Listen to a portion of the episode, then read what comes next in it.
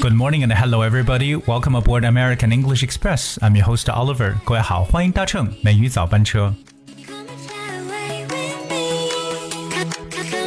今天的节目呢，Oliver 带着大家继续来去学习英语的口语。哎，那我们的口语真的是太多了。那我们今天呢，跟大家来去看一下我们在口头当中常去表达的一句话，还有哪些比较高级的说法。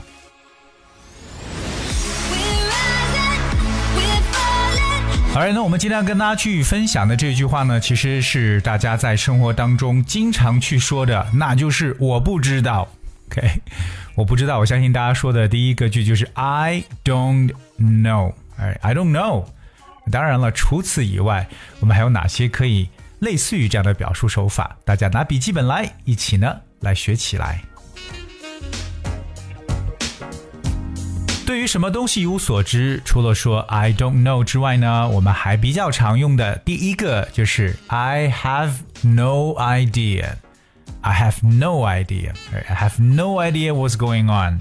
当然，除了 I have no idea，其实我觉得还有更多的表述手法。我们可以把这个句子稍微的进行一个改变，可以变成 I've got no idea，because I have 跟 I've got 是非常相似的，都表示。有或者没有，I've got no idea。或者呢，可以在这里边加一个嗯程度的副词，我完全不知晓，I have absolutely no idea。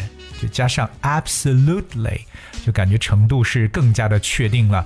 I have absolutely no idea，完全不清楚。好，在接下来呢，我们来看几个让大家想不到的形容词。来去描述这样的一些说法。刚才跟大家讲的是 I have no idea，我们接下来把这个 no 给它抠掉，那换成一些可能大家想不到的形容词。I have 什么 idea 来表示自己不知晓。第一个呢，跟大家去说的词呢叫。remotest，当然我们使用了最高级别，所以要前面加上定冠词，变成 I have the remotest idea。我们知道 remote that spells R E M O T E，remote。remote 意思呢就是遥远的、偏远的意思。I have the remotest idea。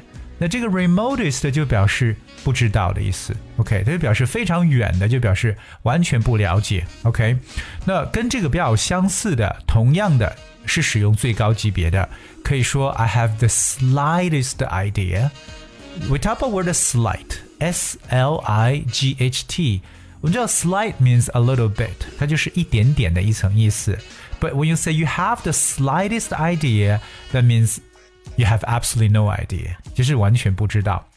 最后一个呢，这里边所用的一个形容词，我相信很多人更没有见过，就是 faint。faint，f a i n t，faint。I have the faintest idea。那这三种呢，我们全部用了最高级别来表示同样的意思。我们再重复一下：I have the remotest idea。 I have the slightest idea, or I have the faintest idea. 那么我们来看一下最后这个词 faint, F-A-I-N-T. Well, faint can be explained in different ways, but the primary uh, definition for faint goes to that cannot be clearly seen, heard, or smell.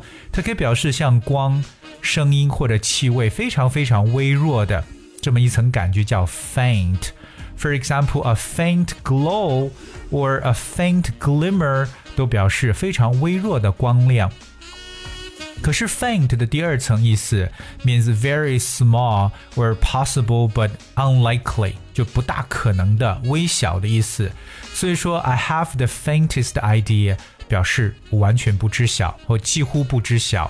那我们还有一些相关的例子，比如说我们 a faint a smell of perfume。 A faint smell of perfume 表示为淡淡的香水味，因为 faint 表示非常微弱的意思。我们刚刚说到完全没有这个嗯 idea 发生什么事情，你还可以把它说成哦。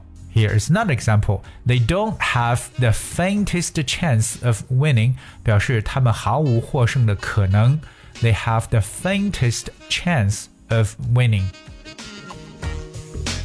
所以这里边跟大家说到了这个我不知晓的说法，但是我们用了三个最高级的描述：I have the remotest, I have the slightest, or I have the faintest idea。我们继续来看一下其他的表示。那接下来这个呢，可以说 I know next to nothing about。I know next to nothing about。 如果说 I know nothing，就表示我什么都不了解。可是 next to nothing，哎，接近到 nothing 的状态，就表示几乎不知道。它相当于一个半否定的感觉。You know means I hardly know anything about it。所以这个 next to nothing means hardly anything。所以各位记住这种表述手法，I know next to nothing，表示我几乎不清楚。 接下来呢，也是口语中的一个描述，叫做 I am completely in the dark about it.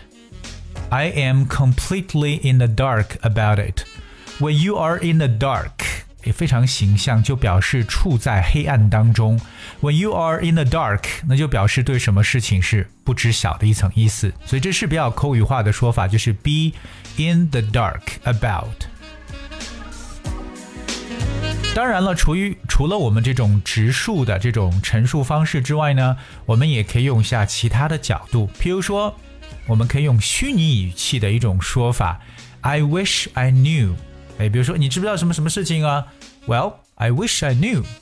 I wish I knew 表示我真希望我知道。所以它事实上表示他什么都不清楚，因为我们知道 wish 这个词呢，w i s h，实际上就有一种虚拟的表述，和现在事实是相反的。So I wish I knew 后面要变成过去式，表示我希望我知道。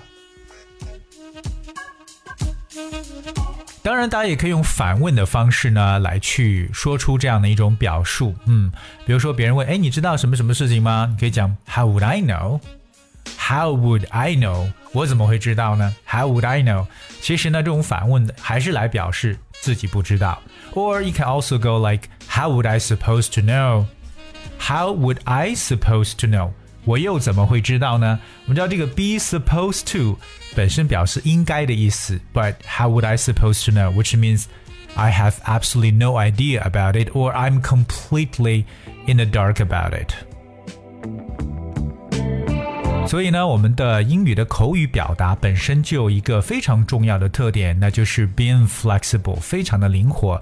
所以 Oliver 一直不希望我们的听友呢，说到某一种情况来说的时候，他只会用一种表现形式，我们可以灵活的去运用。所以这是大家平时在学语言的时候，一定要养成这么一个好习惯，that is to use English more often but also in a flexible way。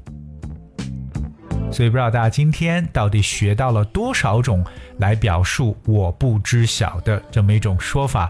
我们可以跟大家再复习一下：I don't know, I have no idea, I have absolutely no idea, or I have the faintest, the remotest or the slightest idea，这里边可以三选一，随便选一个来描述。当然，也可以说 I know next to nothing about。另外一个就是 I am completely in the dark about something.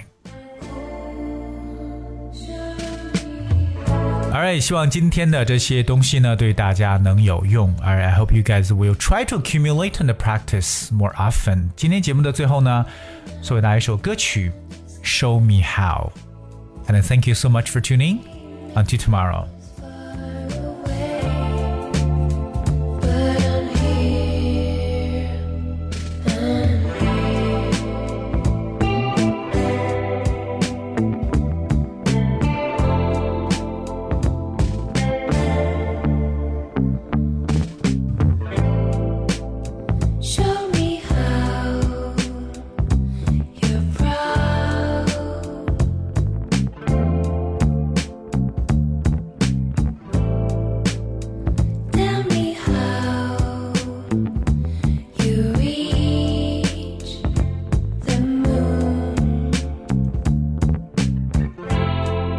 lovers